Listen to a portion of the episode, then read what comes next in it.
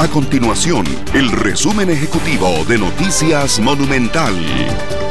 Hola, mi nombre es Fernando Muñoz y estas son las informaciones más importantes del día en Noticias Monumental. La Conferencia Episcopal de Costa Rica le envió una carta al ministro de Salud, Daniel Salas, pidiéndole que dé a conocer el protocolo con el que se atenderán los casos de aborto terapéutico en el país. Previamente, los obispos ya le habían enviado una nota similar al presidente de la Caja Costarricense de Seguro Social, Román Macaya. Sin embargo, no obtuvieron respuesta.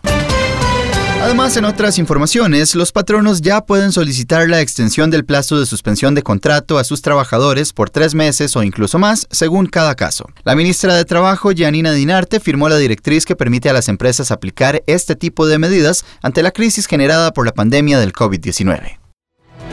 Estas y otras informaciones las puede encontrar en nuestro sitio web www.monumental.co.cr. Nuestro compromiso es mantener a Costa Rica informada. Esto fue el resumen ejecutivo de Noticias Monumental.